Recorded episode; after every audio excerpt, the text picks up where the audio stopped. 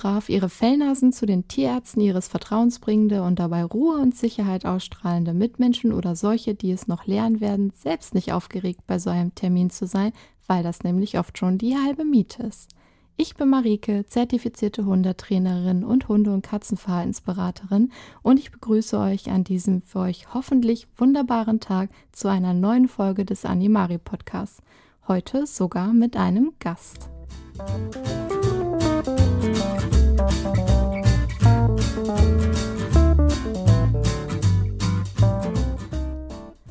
sagte es ja gerade schon, heute ist ein Gast bei mir. Dr. Annika Heuermann ist zu Besuch und ich freue mich unglaublich doll, dass wir heute ein kleines Interview führen können, wo wir hoffentlich ein wenig über sie erfahren werden. Denn es sind noch einige Folgen mit ihr geplant und so habt ihr einen kleinen Eindruck, mit wem ihr es dann ab und zu zu tun haben könntet. Außerdem werdet ihr in dieser Folge ein wenig über das Tiermedizinstudium erfahren und auch über den Alltag einer Tierärztin in einer Kleintierpraxis, wobei klein relativ zu betrachten ist, die eine oder andere Dogge liegt ja auch auf dem Behandlungstisch. Dr. Annika Heuermann ist seit 2016 promovierte Tierärztin. Sie hat an der TIHO in Hannover studiert, ein paar Jahre in Lübeck gearbeitet und ist seit fünf Jahren wieder in ihrer Heimat Ostfriesland, wo sie in einer Kleintierarztpraxis angestellt ist. Hallo Annika. Hallo Marike. Wie geht's dir? Magst du uns verraten, wo du gerade bist? Mir geht's gut. Ich sitze ganz bequem auf dem Gamingstuhl meines Mannes in unserem kleinen Arbeitszimmer in unserer schönen und kleinen Wohnung im Norden. Wunderbar. Du bist Tierärztin, das äh, wiederhole ich jetzt gerne nochmal und ich wiederhole auch gerne nochmal, dass du promovierte Tierärztin bist, also mit Doktortitel und wir wollen dich heute alle ein wenig besser kennenlernen. Bist du bereit für das Interview? Ich bin sowas von bereit. Wir können gerne loslegen. Super, dann geht's jetzt los.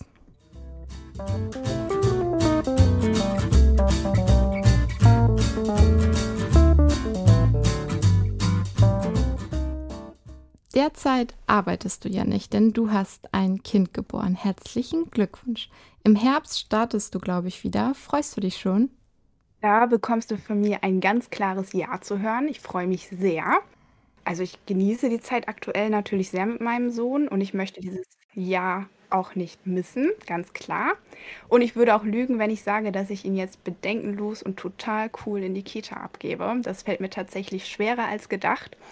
Und ich habe auch durchaus Respekt vor dem Spagat zwischen Job und Mutterdasein. Aber ich bin zuversichtlich, dass das irgendwie klappen wird.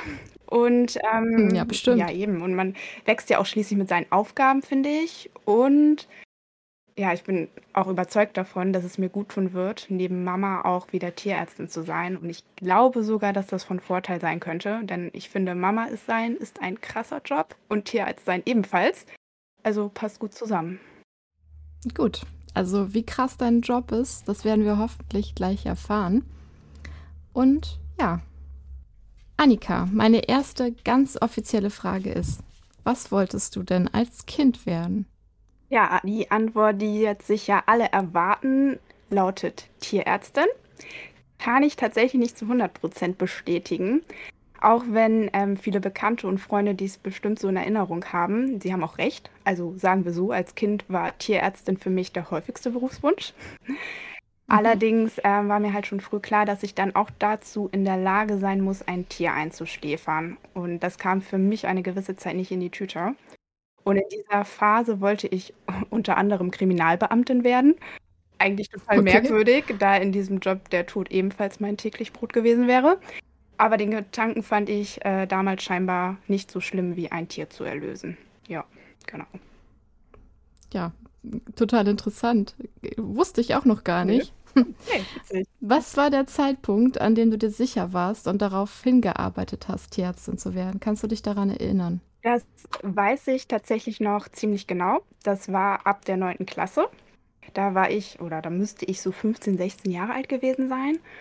Und ähm, damals habe ich ähm, mich dann informiert und recht schnell verstanden, dass ich ein sehr gutes Abitur benötige, um Tiermedizin studieren zu dürfen. Also um halt mhm. ohne Wartesemester schnell nach dem Abi studieren zu können. Und ähm, ja, das sieht man auch in meinem Zeugnis. Also meine Schulnoten waren nie schlecht, aber ab diesem Zeitpunkt haben sie nochmal ja, einen Boom erlebt. Das heißt, du hast nach der mittleren Reife dein Abitur gemacht an der BBS Genau. und dich dann in Hannover an der TIHO beworben. Ja, ganz genau, Marike. Also ich war halt dann super fleißig und habe halt dann auch wirklich ein sehr gutes Abi hingelegt. Und ähm, ja, die Tierärztliche Hochschule Hannover, also kurz TIHO, war halt von Anfang an meine Wunschuni. Das habe ich mir damals schon auf der Realschule überlegt, dass ich dahin möchte. Ähm, es gibt insgesamt fünf Studienorte in Deutschland, an denen man Tiermedizin studieren kann. Ähm, ich hoffe, ich bekomme sie jetzt alle aufgesagt. Und zwar ist das einmal Berlin, ja, Hannover, München, Leipzig und Gießen. Genau, Ja, sind die fünf. fast alles Und sehr große Städte. ja, alles große Städte, genau. Aber ähm, ja, Hannover hat sich halt angeboten, weil es am nächsten dran ist von meiner Heimat, weil die einen guten Ruf hatte. Nicht, dass die anderen jetzt einen schlechten Ruf hätten, aber die TU hat halt einen guten Ruf und es ist halt eine Universität, wo man wirklich nur Tiermedizin studieren kann. Ne? Es ist keine Fakultät. Und ähm, ja, ich habe es mir auch damals angeguckt. Ähm, während meines Abiturs bin ich mit einer Freundin nach Hannover gefahren und habe mir einfach mal die Uni dort angeguckt auf dem Gelände und war schon damals oh, total geflasht. Und das hat das alles nochmal bestätigt, dass ich da unbedingt studieren möchte. Ja, Genau. kann ich, kann ich gut verstehen. Hast du irgendwelche Praktika vorher gemacht, um dir sicher zu sein? Tiere helfen wollen ja viele Menschen, aber das bedeutet ja nicht unbedingt, dass man eben auch an den süßen Fellfratzen rumschnibbeln kann, selbst wenn man ihnen das Leben damit rettet. Ja, habe ich. Und zwar ähm, in den Schulferien. Aber zum Teil auch dann in den Semesterferien habe ich sehr viel Zeit in einer Kleintierpraxis in Aurich, also meinem Heimatort, verbracht. Dort waren wir mit unserem damaligen Hund in Behandlung und ähm, ich war halt schon da immer total begeistert von der Tierärztin. Die ist halt jetzt mittlerweile im wohlverdienten Ruhestand, aber die war halt einfach super kompetent, total einfühlsam und hatte einfach so eine wahnsinnig ruhige Ausstrahlung und die hat sich natürlich auch immer total auf die Tiere übertragen. Davon war ich immer beeindruckt. Und da habe ich auch schnell gemerkt, dass ich halt am Rumschnibbeln interessiert bin und dass mich das überhaupt nicht stört, dass ich da auch stehen könnte und ein Butterbrot essen könnte. Also das finde ich absolut nicht ekelig, von damals nicht. Und ich war auch bei der Kastration damals mit meiner, mit meiner Katze und habe dabei zugeschaut. Ja. Wie alt warst du ungefähr, als du diese Praktika die ersten Male gemacht hast? Also da müsste ich so 15 gewesen sein, denke ich. Ja, so Okay, also Dreh. doch relativ früh. Ich glaube, viele andere Ja. 15-Jährige haben da wahrscheinlich andere Dinge im Kopf. Naja, und magst du erzählen, das Studium, die ersten Wochen, als du dann angefangen hast, wie, wie waren die für dich? Die waren krass. Ähm, das Gefühl war halt äh, unbeschreiblich. Und ähm, gleichzeitig war ich von dem Chemie-Vorbereitungskurs heillos überfordert. Und der diente ja nur, der war das Studium noch gar nicht angefangen, nur um mal so ein bisschen nochmal Input zu kriegen über Chemie, Mhm. damit man gut startet in die Vorlesung. Und es war schon total viel. Und da weiß ich noch ganz genau, wie ich zu meiner Mutter gesagt habe, dass ich, ich glaube, ich pack das nicht. Das wird nix. Ach Das echt? schaffe ich nicht. Ja. Ach krass, das war dein erstes Gefühl. Das ist ja, Ja, in dem Vorbereitungskurs, ja. Ja. Aber als ich dann später im Vorlesungssaal Saal saß, dann ja, war das ein ganz beeindruckendes Gefühl einfach. Dass man es tatsächlich, worauf ich ja dann schon lange hingearbeitet habe, im Endeffekt Ja. wirklich da sitze. Ja. Und in Hannover wohne. Ja. erinnerst du dich an etwas, das dir sehr schwer gefallen ist? Ja, zu Beginn hat das Studium wenig mit Tieren und Medizin zu tun. Man ertrinkt quasi in den naturwissenschaftlichen Fächern wie Physik, Chemie, Biochemie. Ja, wäre Horror, wäre Horror für mich.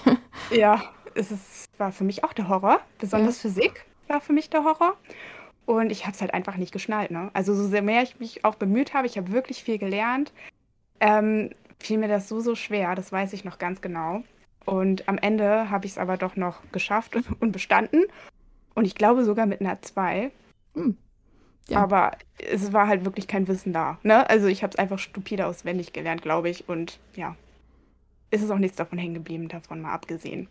Aber, Aber das war, das hat mir schwer gefeiert, die ganzen, der Anfang, ne? Das aber die Sachen braucht man wahrscheinlich jetzt äh, in der Arbeit, in der Nee. Kleintierpraxis auch eher weniger, oder? Ja, also ich habe es noch nicht vermisst, sagen wir so. Okay, das sind so Sachen, die sind dir eher schwer gefallen. Und welche Seminare fandest du besonders interessant? Hat dich gleich gepackt und in den Bann gezogen? Ja, natürlich war gerade zu Beginn das Fach Anatomie so richtig spannend. Mhm. Plötzlich hat man halt als frischer Tiermedizinstudie Teile oder einen ganzen Körper eines toten Tieres vor sich auf dem Präparationstisch liegen. Okay, das klingt erste Mal gruselig. ja, total skurril, genau, und faszinierend gleichzeitig. Ja. Und ich erinnere mich noch genau an unser erstes Präparat, das war ein Ziegenbein. Und ja, Anatomie war aber auch gleichzeitig sehr, ja, wie eigentlich fast alle Fächer im Tiermedizinstudium, sehr lernintensiv. Ähm, wir hatten da auch regelmäßig neben den Hauptprüfungen in den Semesterferien sogenannte Testate während des Semesters. Mhm. Und vor denen war man einfach auch so unendlich nervös und man hatte einfach Angst, beim härtesten Prüfer zu landen. Also sie waren immer mündlich die Prüfungen im Präparationsraum mit einem Präparat. Und da wurde halt wirklich absolut jedes Detail abgefragt. Also von Blutgefäßen über Muskelnamen, an welchen Knochenteilen diese Muskeln ihren Ursprung haben und wohin sie verlaufen, welcher Nerv, welchem Muskel innerwirrt und wo er langläuft und so weiter. Also klar, ganz super wichtiges Fach, aber auch einfach krass. Mhm. Und welches Fach ich auch noch toll fand, das war Parasitologie.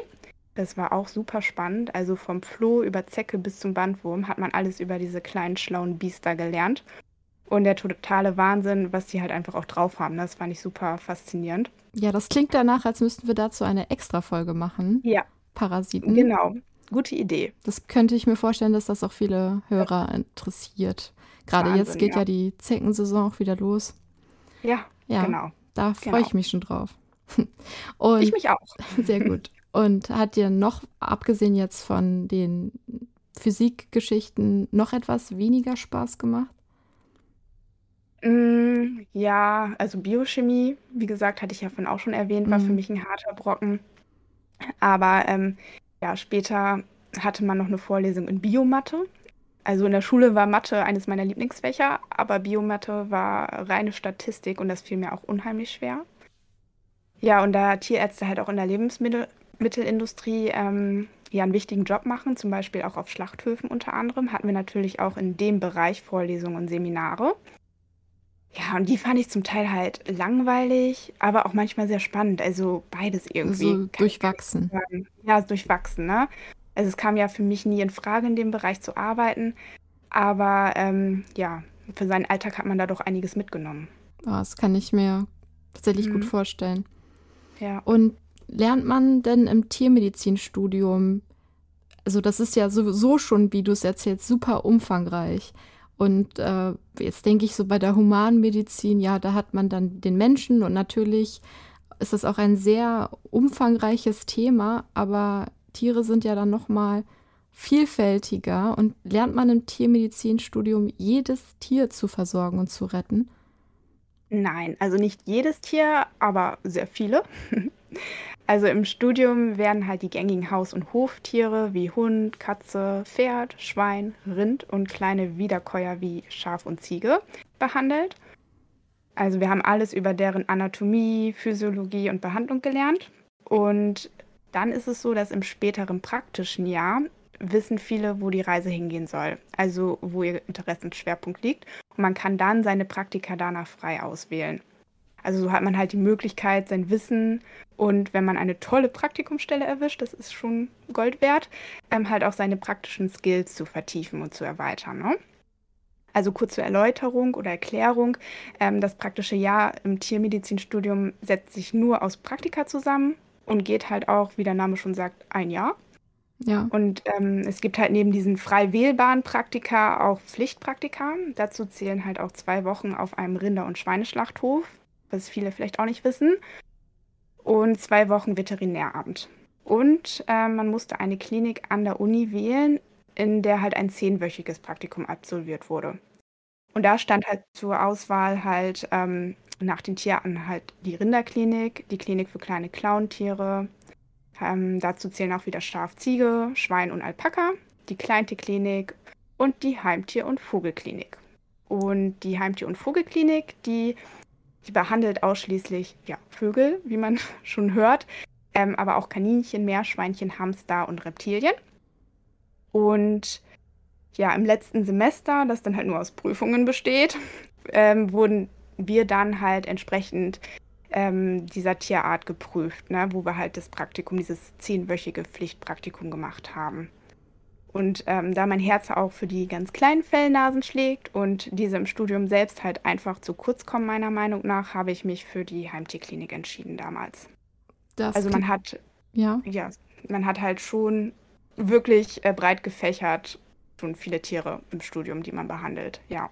Ja, es klingt auf jeden Fall extrem umfangreich. Nur ich habe jetzt noch ein paar Tierchen vermisst, wenn man jetzt beispielsweise Raubkatzen, Elefanten oder ja, solche Tiere untersuchen und versorgen möchte. Was müsste man denn theoretisch dafür tun?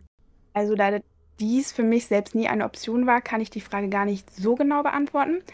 Aber ich kann mich noch sehr gut daran erinnern, als uns Studenten gesagt wurde, dass man sich schon allein für ein Praktikum im praktischen Jahr, welches halt am Ende des Studiums im 9. und 10. Semester stattfindet, gleich zu Beginn des Studiums hätte bewerben müssen. Also schon recht früh, am besten schon bevor man überhaupt weiß, dass man einen Studienplatz hat, gefühlt. Ja. Und ähm, außerdem muss man dafür halt auch schon einige ja, Skills über die Zoobewohner mitbringen. Also sollte man sich als junger Student schon sehr früh im Klaren sein, äh, wenn man diese Richtung einschlagen möchte und sich auch schon intensiv mit den Tieren, die dort leben, auseinandersetzen. Okay. Und du hast jetzt ja schon einige Berufssparten genannt. Magst du noch mal so alle aufzählen, wenn man als Tiermediziner arbeiten möchte oder so das studieren möchte, in welchen Berufssparten man nach dem Studium arbeiten kann? Also da gibt es wirklich sehr viele. Ich weiß jetzt nicht, ob ich alle aufgezählt nee. bekomme. Alles gut. Aber, aber ähm, als fertiger Tierdoktor hat man gefühlt unzählige Möglichkeiten, die ich als Studiumanfänger absolut nicht auf dem Schirm hatte. Also ein großer Teil der Tierärzte landet nicht, wie man vermuten würde, in der typischen Klein- oder Großtierpraxis oder halt in einer Tierklinik. Ähm, viele arbeiten auch im Veterinäramt, aber neben dem Veterinäramt auch in der Forschung, in Analyselaboren, da wo ich zum Beispiel auch einige Blutproben mal hinschicke oder Kotuntersuchungen ähm, durchführen lasse. Das sind auch meist Tierärzte, die dort arbeiten und die auch eine telefonische Beratung häufig machen. Und ähm, im landwirtschaftlichen Sektor arbeiten viele in der Lebensmittelindustrie und auch in der Futtermittelindustrie. Ja, genau. es ergibt ja auch Sinn. Mir fällt tatsächlich gerade noch ganz spontan der Zoll ein. Ja, ja, ja, genau. ja krass. Oder, genau. Wenn man da mal so drüber nachdenkt, also wo ja. man überall mit Tieren und der Gesundheit zu tun hat, ja, das sind echt einige. Aber dir war früh klar, dass du in einer Kleintierpraxis arbeiten möchtest. Ja, schon vor dem Studium. Also das Praktikum in der besagten Kleintierpraxis hat mir halt einfach gezeigt, dass ich diesen Job unbedingt machen will. Und das hat sich auch im gesamten Studium nicht geändert bei mir. Also, sondern eher bestärkt, würde ich sagen. Obwohl gleich zu Beginn gesagt wurde zu uns, äh, dass halt mit größter Wahrscheinlichkeit passieren wird, dass man sich da nochmal umorientiert. Aber ich selbst konnte mir keine andere Berufssparte vorstellen. Hast du das denn beobachten können bei deinen Kommilitonen, bei den Mitstudierenden, dass die sich für was anderes entschieden haben? Jein, also viele, die von vornherein gerne in der Kleintierpraxis arbeiten wollten, arbeiten da jetzt, glaube ich, auch. Mhm. Genau das gleiche gilt für Großtiere. Ich glaube, viele, die gerne Pferd gemacht hätten, haben sich nochmal umorientiert. Und ähm, ich glaube, viele sind auch doch in die Forschung gegangen, ne? obwohl die wahrscheinlich mit dem Gedanken eigentlich angefangen sind, in die Praxis zu gehen. Mhm. Doch. Das ist ja. ja. wahrscheinlich auch ein gehaltstechnischer Unterschied, könnte Absolut. ich mir zumindest vorstellen. Ja, doch, und äh, der Unterschied Groß- und Kleintierpraxis äh, ist Kleintierpraxis äh, alles bis Hund und nichts größer und Großtierpraxis sind dann so Landtierärzte, Pferde, Kühe. Ja, die kann Richtung? man okay in die Richtung so sagen. Also wir haben auch manchmal ein Huhn, äh, das ist ja eigentlich eher ein Nutztier, ah, also ja. Großtierpraxis ist auch oft Nutztier.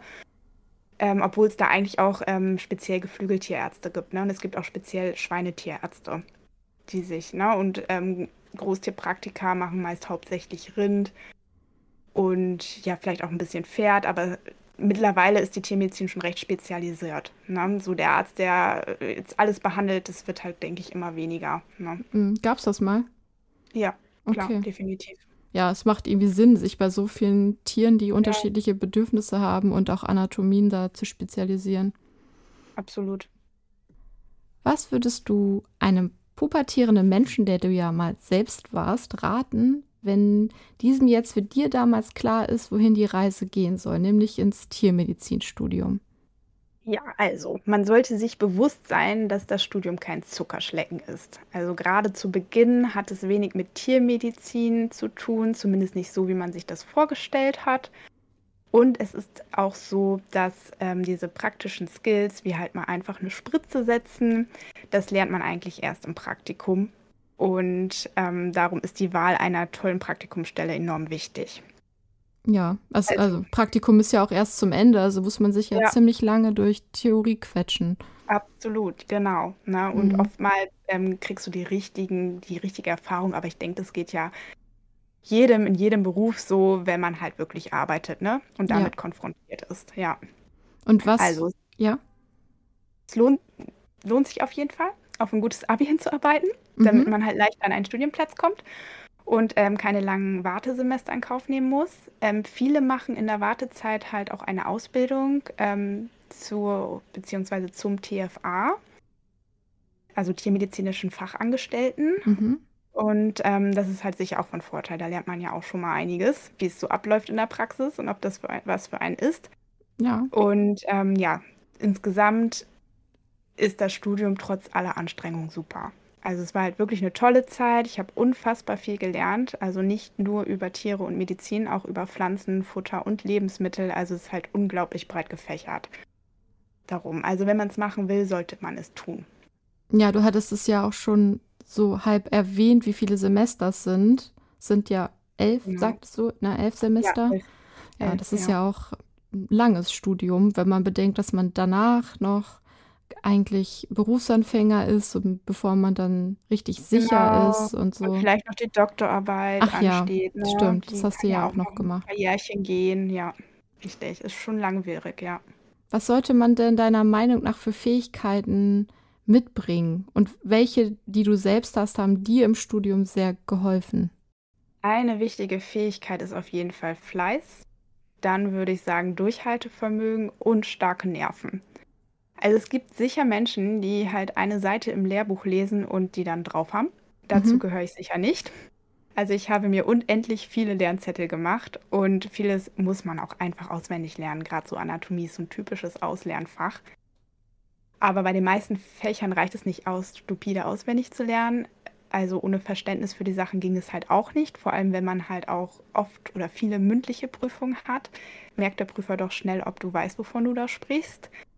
Und ähm, ja, bei mir waren halt Lerntage von morgens 6 bis abends 23 Uhr, 12 Uhr, fast ohne Pause, keine Seltenheit. Also da ist sicher auch jeder unterschiedlich. Ich war jetzt kein Nachtslerner, das ging nicht. Mein Schlaf war mir wichtig. Aber ja, war schon eine krasse Zeit, ja.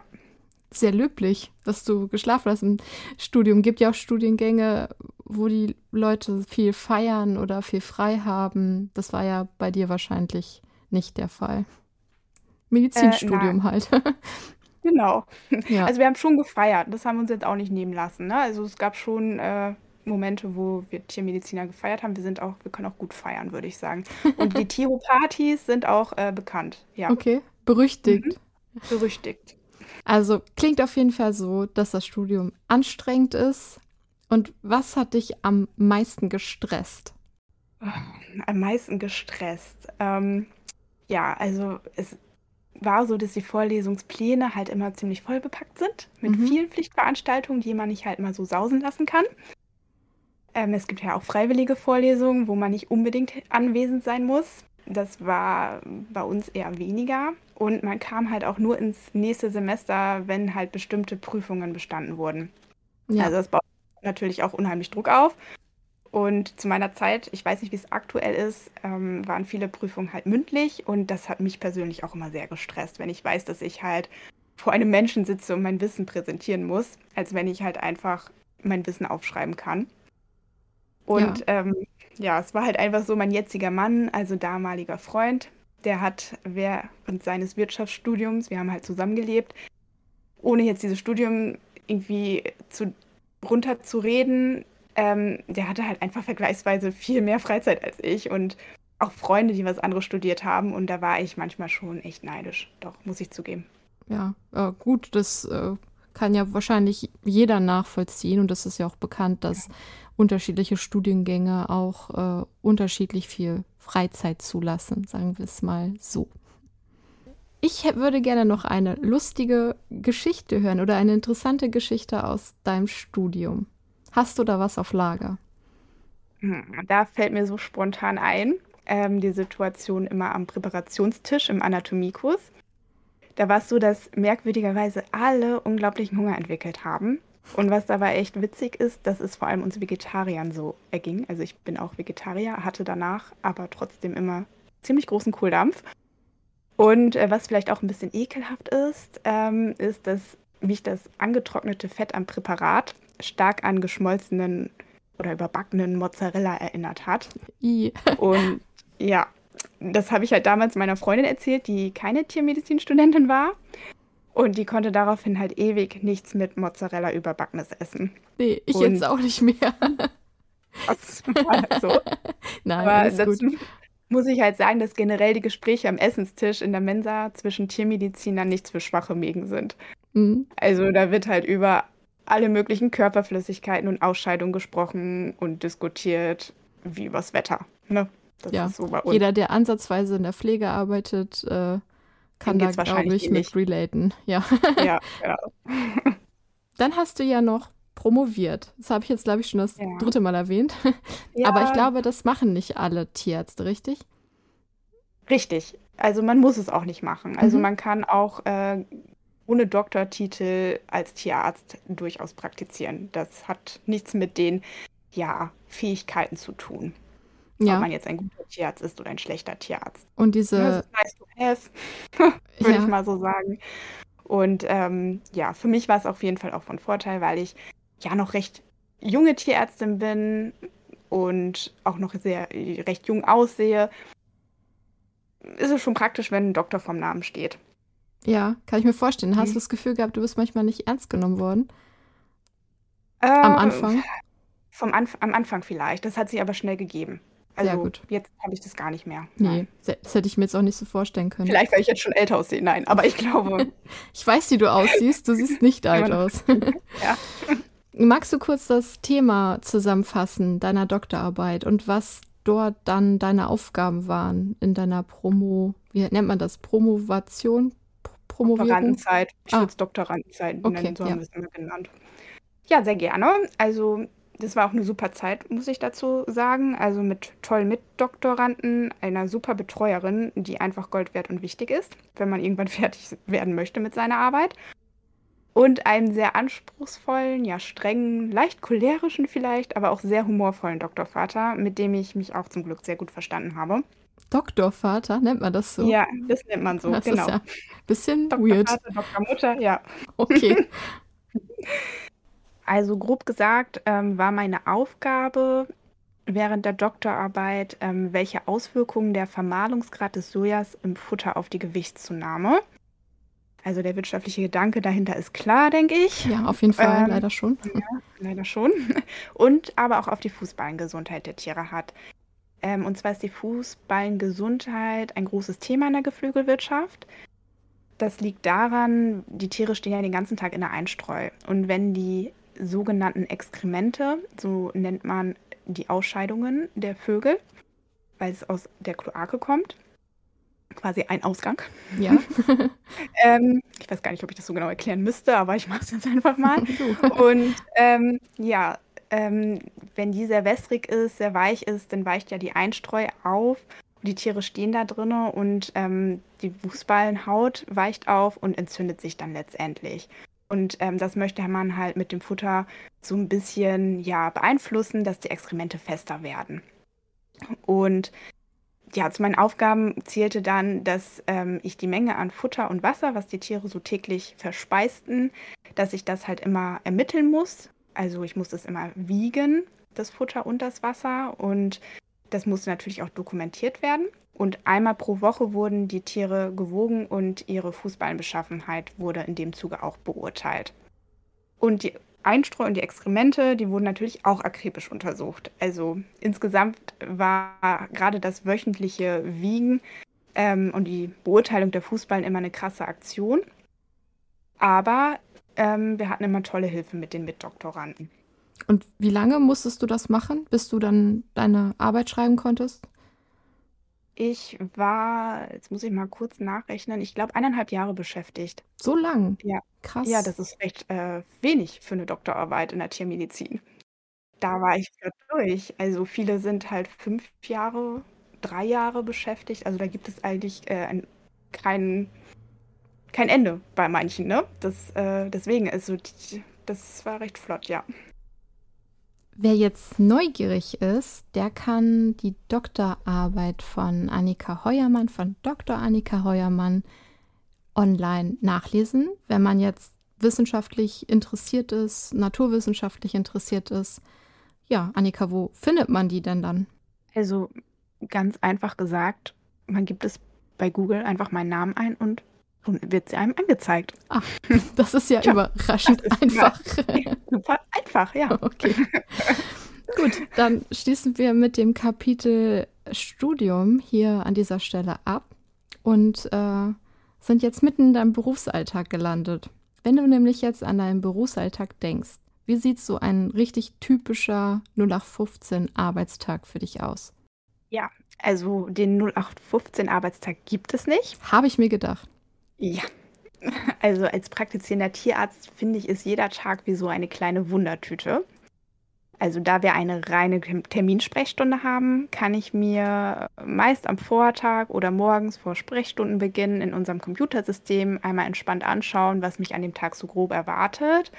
Aber ein Notfall kann natürlich jederzeit dazwischen kommen oder eine vermeintliche Routinesache, wie zum Beispiel ein Patient mit Erbrechen, kann sich zu einem ja, akuten Fall mit Fremdkörperverdacht im Magen-Darm-Trakt oder einer schweren Nierenerkrankung entpuppen.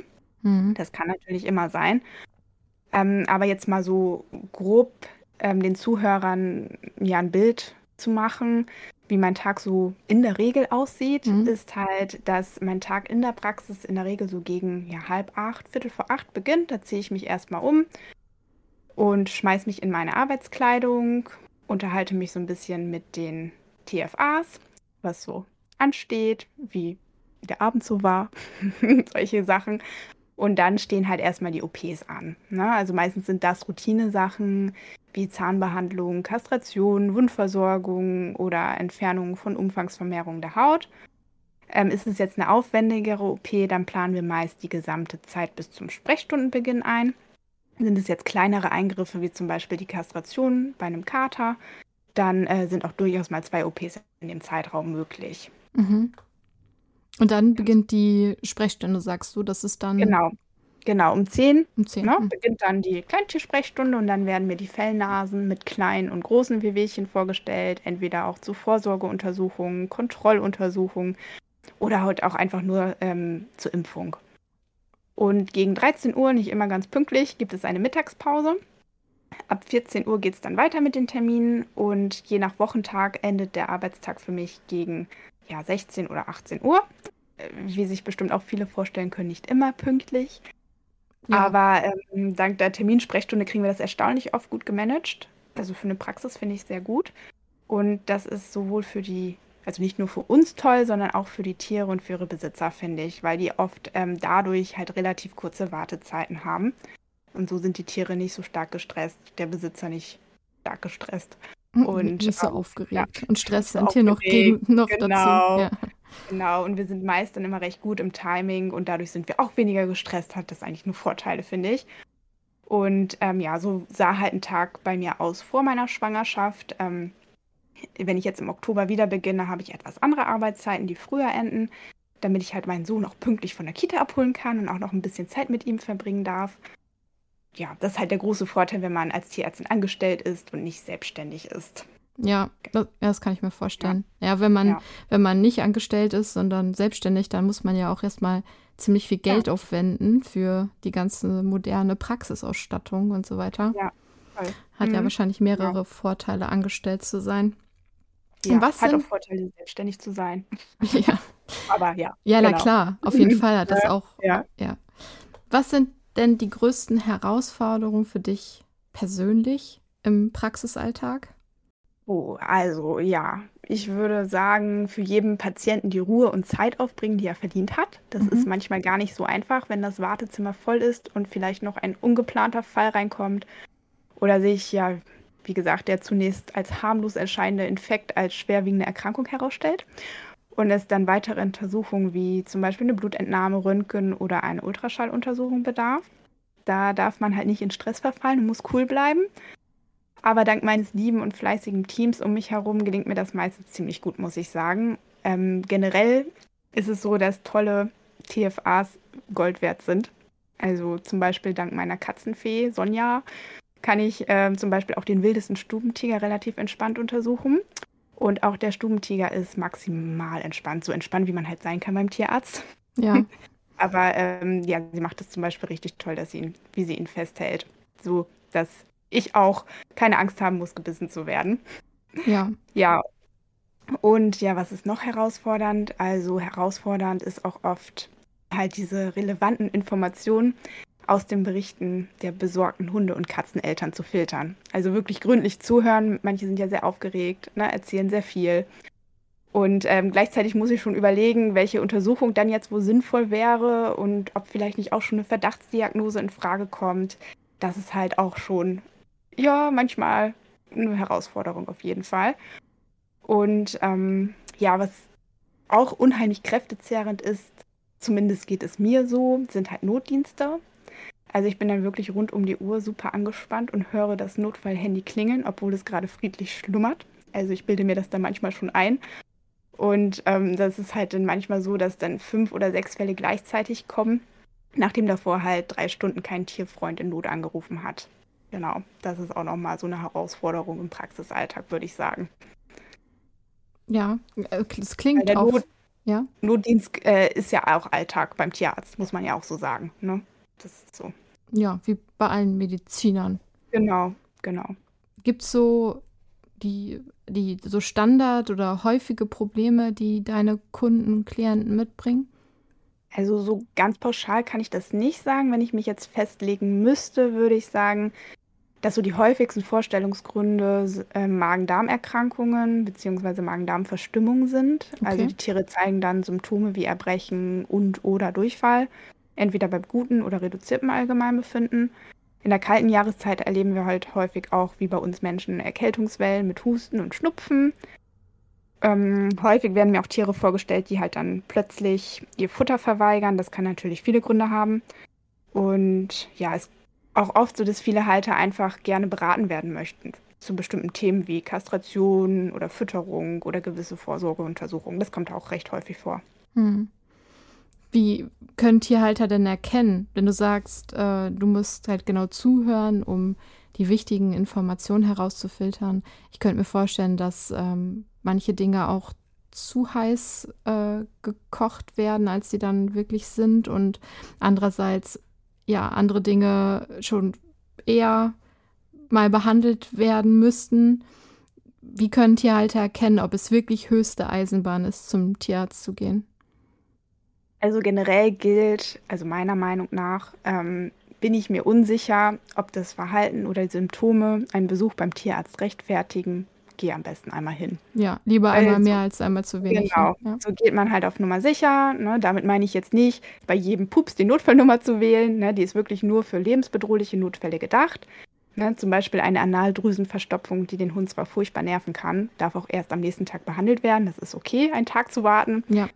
Aber wenn es dem Tier wirklich nicht gut geht, ist es halt nie die falsche Entscheidung, es beim Arzt oder bei der Ärztin vorzustellen, da Tiere sich einfach nicht so mitteilen können wie wir. Ne? Klar hat der Hund jetzt mal leichten Durchfall, ne? wenn er das öfters mal hat, aber ansonsten gut drauf ist, guten Appetit hat, dann darf man sich ja auch mal abwarten und mal schauen, ob es sich mit 24 Stunden Nahrungsentzug und Schonkost nicht von alleine reguliert. Das ist kein Thema, denke ich. Ähm, aber oft ist es jetzt gerade bei Katzen schwer zu deuten, ob sie sich unwohl fühlen oder Schmerzen haben. Das sind halt einfach meist am Überspielen von Symptomen.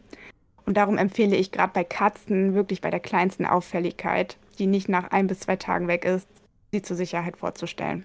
Na, auch wenn eine Katze mehr als 24 Stunden kein Futter aufnimmt, ab zum Tierarzt.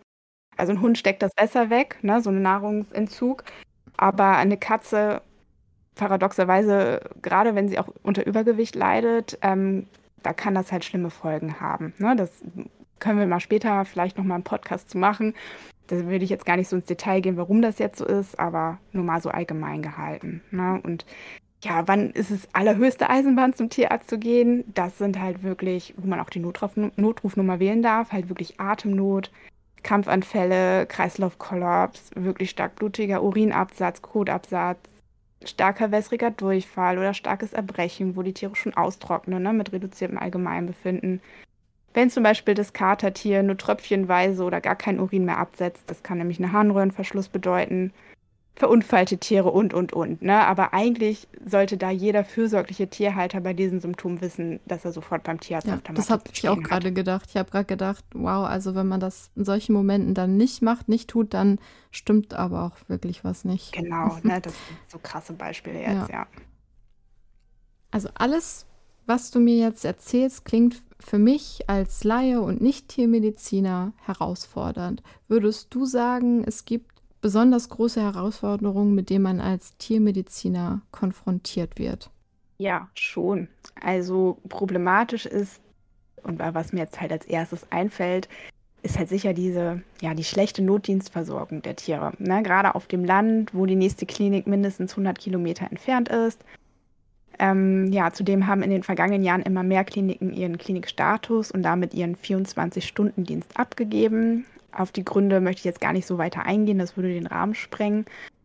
Ähm, aber um halt zum Punkt zu kommen, ist es halt einfach ein Horrorszenario, wenn das Tier dringend außerhalb der gewohnten Sprechzeiten in einer Klinik versorgt werden müsste und die nächste Klinik, die den Patienten annehmen kann, zweieinhalb Stunden Autofahrt entfernt ist. Ja, das klingt schrecklich. Ja, das ist schrecklich. Und ähm, klar, viele Fälle können zum Glück auch in einer kleinen Praxis komplett sogar oder zumindest erst versorgt werden, aber es gibt immer Fälle, wo Spezialisten oder eine bessere Ausstattung einfach ran müssen.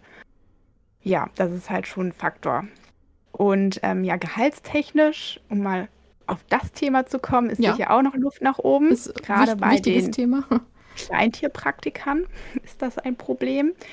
Die Tierärzte, die in anderen Berufssparten ähm, arbeiten, die betrifft das jetzt nicht so.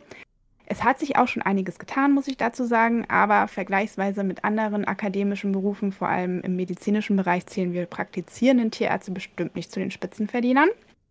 Und ähm, vor ein paar Jahren noch waren halt auch unbezahlte Notdienste und Überstunden bei geringem Gehalt an der Tagesordnung. Ihr habt keine Gewerkschaft, ne? Nein, haben wir nicht. Mhm. Und auch so Work-Life-Balance, das war Fehlanzeige. Also viele junge Tierärzte sind auch nicht mehr bereit dazu, unter solchen Bedingungen zu arbeiten. Zu Recht, wie ich finde. Ähm, ja, auf die Gründe dieser schlechten Arbeitsbedingungen möchte ich jetzt auch weiter gar nicht so eingehen. Das könnte auch noch mal eine ganze Podcast-Folge wahrscheinlich füllen. Ja, gerne. ja, könnte, ne? Also mittlerweile erlebt aber halt auch die Tiermedizin da einen Umschwung, den man jetzt auch merkt. Und ähm, ich bin mir auch sicher, dass für die Patienten ein ausgeschlafener, ausgeglichener Tierarzt oder eine Tierärztin viel wertvoller ist als ein am Limit arbeitender, schlecht bezahlter und damit wenig wertgeschätzter Tierarzt mhm. oder Tierärztin. Ne? Ja. Und ich finde auch, dass der Halter sich halt langsam daran gewöhnen muss, dass der Haustierarzt, Haustierarzt seines Lieblings nicht 24 Stunden zur Verfügung steht. Und für den Notfall auch ein anderer lieber Kollege dem Tier sicher helfen kann. Ja, darum ist halt so ein funktionierender Notdienstring umso wichtiger, damit das halt auch gewährleistet werden kann. Ne? Da muss man halt noch ein bisschen dran arbeiten. Ja, das klingt, genau. klingt, klingt danach, als wäre da noch doch noch ein bisschen Luft nach oben, auf jeden Fall. Jeden Zumal Fall, ja. ja auch immer so, zumindest höre ich das in meinem Bekanntenkreis, dieser Vorwurf kommt, ja, der ist ja Tierarzt, der verdient ja total viel, weil man immer mit Arzt einen hohen Verdienst gleichsetzt, weil man ja auch weiß, langes Studium, dies, das, Ananas, aber... Ja, Klar, und es ist ja auch kostenintensiv, ne? Ja. Sicher, aber es ist halt auch alles wahnsinnig teuer. Ja, das kriegt klar. man halt als ähm, Normalo auch nicht so mit, wenn man selbst beim Arzt ist, bezahlt es meist die Krankenkasse. Ne? Das ja. ist auch nochmal ein Unterschied. Man hat nicht so das Verhältnis dazu, wie teuer das eigentlich ist. Ja, ja, ja auch die Praxiseinrichtung mhm. und die, das modern zu halten. Und Fortbildungen sind ja auch super teuer. Oh, wahnsinnig teuer, ja. Muss man meistens genau. ja selber bezahlen. Und genau. ja, genau. Also an, an alle Hörer, die meisten Tierärzte in Kleintierratspraxen sind nicht reich. so. Nein. Schön wäre es aber. ja, klar. Wo wir gerade von Kunden sprechen, die Dinge denken. Was geht dir an manchen Kunden am meisten auf den Geist? Das ist eine fiese Frage. Ich weiß. Ich hoffe, kein Kunde von mir hört gerade zu, auf den das zutrifft oder der sich da wieder erkennt. Also per se kann ich sagen, dass ich mit dem Großteil der Kunden zum Glück gut zurechtkomme. Ich finde auch die unterschiedlichen Arten von Menschen super spannend, muss ich dazu sagen. Also es geht, glaube ich, nicht allen so von meinen Kollegen. Viele fänden es sicher auch toll, nur mit dem Tier ohne menschlichen Anhang zu tun zu haben. Ja.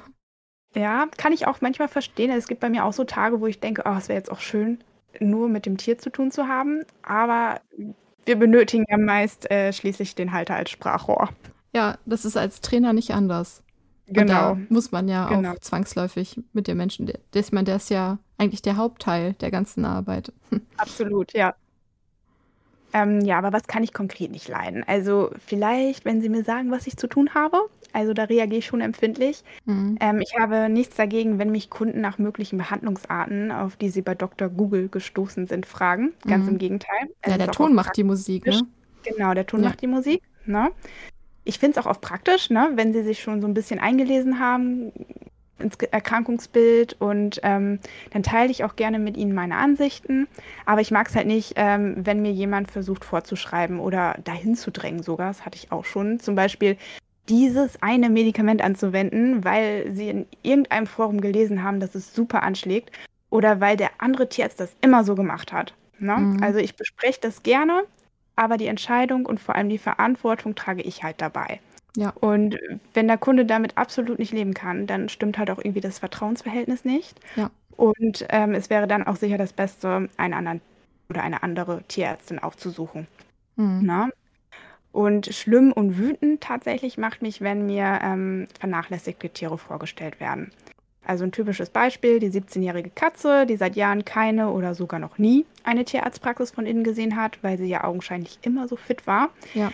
Ähm, oft ist dann die Katze super ausgemergelt, hat stumpfes oder verfilztes Fell, weil sie nicht, sich nicht mehr putzen kann. Ne, die Niereninsuffizienz ist schon so weit fortgeschritten, dass man da gar nicht mehr gegenregulieren kann. Und halt vom miserablen Zustand ihrer Maulhöhle mit stark entzündetem Zahnfleisch und kaputten Zähnen braucht man gar nicht sprechen. Also Mhm. Katzen leiden halt einfach stumm und sind unfassbar zäh. Und mir ist das auch echt ein Anliegen, dass Katzenbesitzer, viele sind es mittlerweile auch zum Glück, da einfach sensibler sind. Ja, und ebenfalls hatte ich auch schon Situationen, in denen man ganz klar gemerkt hat, dass der Halter des Tieres sich eine Einschläferung wünscht, weil es anstrengend wird oder ein neues Oh. Tier eingezogen ist Das und ist für das alte kein Platz mehr ist. Genau. Boah. Und über diese Herzlosigkeit war ich halt einfach echt entsetzt. Ja. Und auch von dieser Selbstverständlichkeit, dass ich dann einfach so das Tier einschläfern soll. Als wäre es eine Dienstleistung, die ich stupide ausführe. Wie ne? Busfahren oder was? Ja, So, genau. ich bezahle genau. das, du machst das. Ja, genau so. Das hatte ich auch schon. Okay. Ja, und ähm, ja, das Thema Kosten, wie gesagt, ist ja natürlich auch oft ein Thema. Aber ich versuche mich da mittlerweile nicht mehr auf Rechtfertigungen einzulassen, warum jetzt meine Arbeit Geld kostet. Ne, man muss sich vor Anschaffung des Tieres bewusst sein, dass es nicht nur teuer wird, wenn es schwer erkrankt ist. Aber wie gesagt, ich will mich nicht recht- rechtfertigen dafür, darum tue ich es jetzt auch nicht. Sehr gut. Nee, musst du auch gar nicht. Und ja, jetzt haben wir die, die, die negativen Seiten beleuchtet, aber es gibt ja bestimmt auch richtig tolle Kunden. Hast du da auch ein paar Ja. Beispiele? Ja, sind ja zum Glück die meisten. Ja, ne? glaube ich. Also, was ich halt besonders mag, und das trifft auch auf fast alle meine Stammkunden zu, oder auf alle meine Stammkunden zu, ist halt, ähm, wenn sie sehr feinfühlig auf ihre Tiere reagieren und wirklich schnell merken, wenn etwas nicht stimmt. Ne? Mhm. Ich mag es, wenn sie offen für meine Behandlungsvorschläge sind und mir damit halt auch ihr Vertrauen schenken. Das weiß ich sehr zu schätzen. Also als Tierärztin mache ich mir immer wieder bewusst, wie krass das eigentlich ist, dass sie mir ihre Lieblinge anvertrauen. Da werde ich auch manchmal ganz ehrfürchtig, muss ich sagen.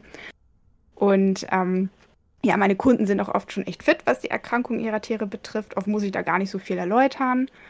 Und ich erkläre aber auch super gerne und versuche mir halt auch viel Zeit für sie zu nehmen. Und ja, schön finde ich es auch, wenn Kunden Humor haben, mal so ganz auf menschlicher Ebene gedacht. Ja, Und äh, generell schätze ich natürlich einen freundlichen Umgangston und das nicht nur mir oder meinem Chef gegenüber, sondern auch gegenüber unseren TFAs. Ja. ja, das sind ja aber ganz realistische, normale Vorstellungen, sollte man meinen. Ja, sollte man meinen, ist leider nicht selbstverständlich. Gerade ähm, unsere TFAs müssen sich einige Sachen manchmal anhören und ja, ist nicht okay. Die machen einen krassen Job und ähm, das sollte man auch zu schätzen wissen. Ja, eine Runde Wertschätzung an alle TRVAs da draußen. Ja. So insgesamt habe ich den Eindruck, du liebst deinen Beruf sehr. Und das sollte ja auch so sein. Magst du uns mhm. erzählen, was ist das Schönste an deinem Beruf und was du besonders an ihm liebst? Ja, super cool ist natürlich, dass ich einfach jeden Tag mit Tieren zu tun habe. Ja. Und, ja. Das ist das und Schönste, das, das finde ich auch. Das Schönste ist einfach so. Und ähm, das ist ja auch noch gepaart mit dem medizinischen Aspekt, der ja auch super interessant ist. Und total spannend. Und man lernt halt einfach nicht aus. Ne? Man lernt immer dazu. Und manchmal fühle ich mich so wie Sherlock Holmes, der einen kniffligen Fall lösen muss. Also mein Hirn ist ständig gefordert. Das mag ich. Ja. Und außerdem ist es ja so, so abwechslungsreich. Also kein Tag ist gleich und die Zeit vergeht einfach wie im Flug. Und ich liebe halt auch den Umgang mit den Haltern. Ne? Also ich finde den Austausch schön und die meisten sind einfach dankbar. Und was mir halt auch super wichtig ist und was bei uns in der Praxis auch der Fall ist, ist halt einfach ein gutes Miteinander zwischen uns Kollegen. Ja. Also das macht einfach wahnsinnig viel aus und wir können uns aufeinander verlassen, bauen uns auf, wenn es mal nicht so gut läuft und lachen halt auch total viel zusammen. Also super wichtig. Das weiß ich auch sehr zu schätzen. Ja, so, ja, das ja. Ist, äh, spricht für dich, dass du das zu schätzen weißt. Und mhm. wenn du jetzt so ein paar allgemeine Gesundheitstipps an die Hörer geben magst, fällt dir da was ein? Was? Oh ja, so einige. Ja, dann bitte, hau raus. Also, ähm, generell gilt halt eine regelmäßige Vorstellung beim Tierarzt oder bei der Tierärztin des Vertrauens ist halt essentiell. Ne? Ganz ne? also uneigennützig gesagt. ja, ganz uneigennützig. Das ist einfach so. Ja. Ähm, ein jährlicher Check sollte halt drin sein. Der ist ja meist schon gegeben, wenn die Fellnase immer pünktlich zum Impfen erscheint. Ähm, da kann der Tierarzt oder die Tierärztin halt einfach durch die allgemeine Untersuchung schon so viel rausfinden, ne? ob da ein Herzgeräusch ist, was halt näher untersucht werden sollte. Oder die Maulhöhle des Lieblings gründlich inspiziert wird. Ne? Oft fallen dem Halter Zahnprobleme gar nicht oder sehr spät auf, weil er einfach nicht regelmäßig oder vielleicht nicht auf die Art und Weise, wie der oder die Tierärztin reinschauen. Und Probleme können so halt einfach frühzeitig festgestellt und damit halt auch rechtzeitig behandelt oder in ihrem Verlauf auch verlangsamt werden. Also ganz wichtig. Und ähm, bei älteren Tieren halte ich eine Vorstellung für zweimal im Jahr als sinnvoll. Auch Patienten mit chronischem Leiden, wie zum Beispiel Herzpatienten oder nierenkranke Tiere, sollten bei einem stabilen Allgemeinbefinden mindestens zweimal jährlich vorgestellt werden, eventuell sogar öfter, je nach Krankheitsbild.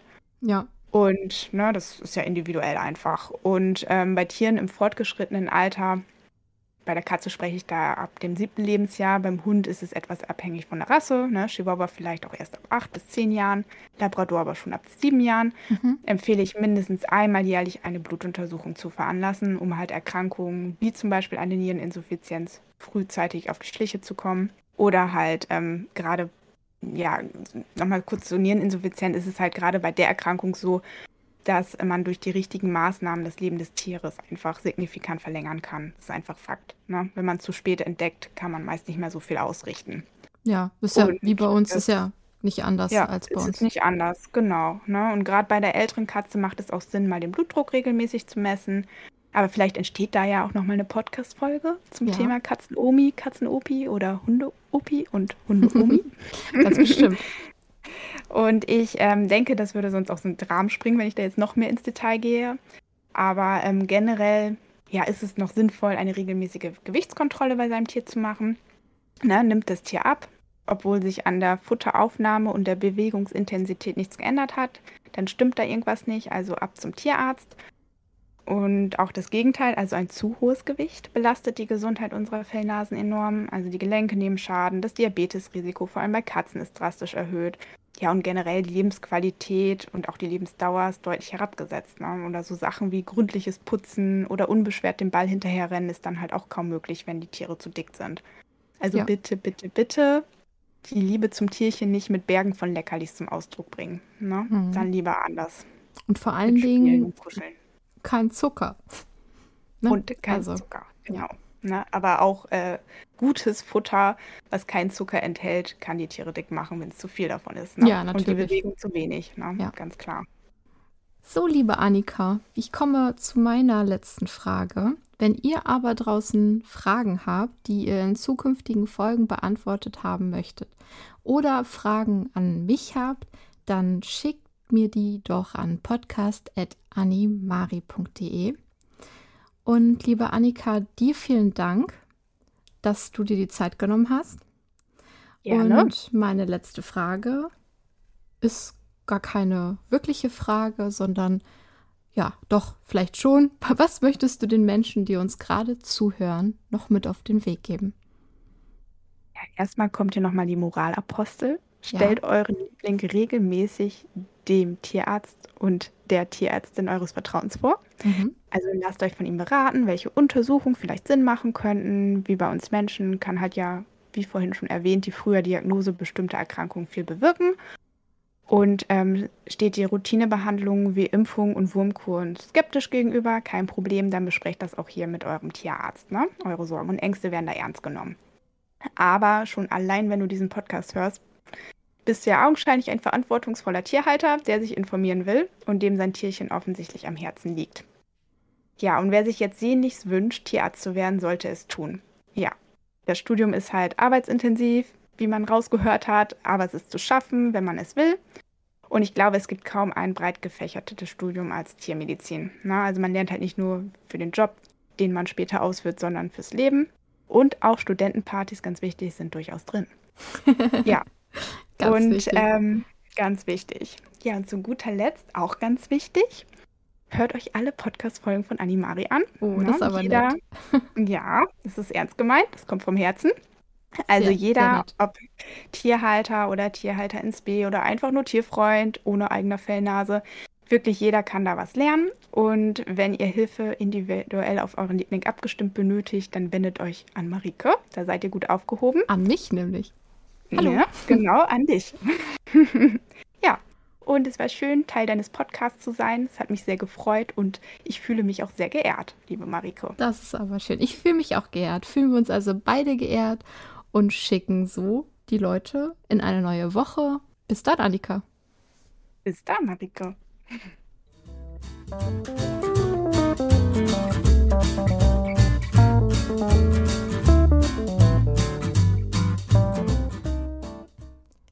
Lieben Hunde- und Katzenfans, das war Dr. Annika Heuermann. Sehr schön, dass es geklappt hat und ich Sie interviewen durfte. Und das ist, wie erwähnt, nur der Auftakt zu noch einigen anderen Folgen, die immer mal wieder thematisch passend hier im Animari Podcast auftauchen werden. Ich hoffe, ihr mochtet sie genauso gern wie ich und seid gespannt auf die Dinge, die noch kommen werden. Ich möchte euch jetzt verabschieden, mich verabschieden in eine neue Woche mit hoffentlich ganz gesunden Tieren, ohne Heuschnupfen für euch, genussvollen Abendstunden auf eurem Balkon, Parkbänken oder Gärten und deswegen los raus mit euch. Genießt die Sonne, wenn ihr könnt. Somit wow, ciao, miau von mir. Bleibt doch bitte zusammen mit mir wie immer perfectly awesome.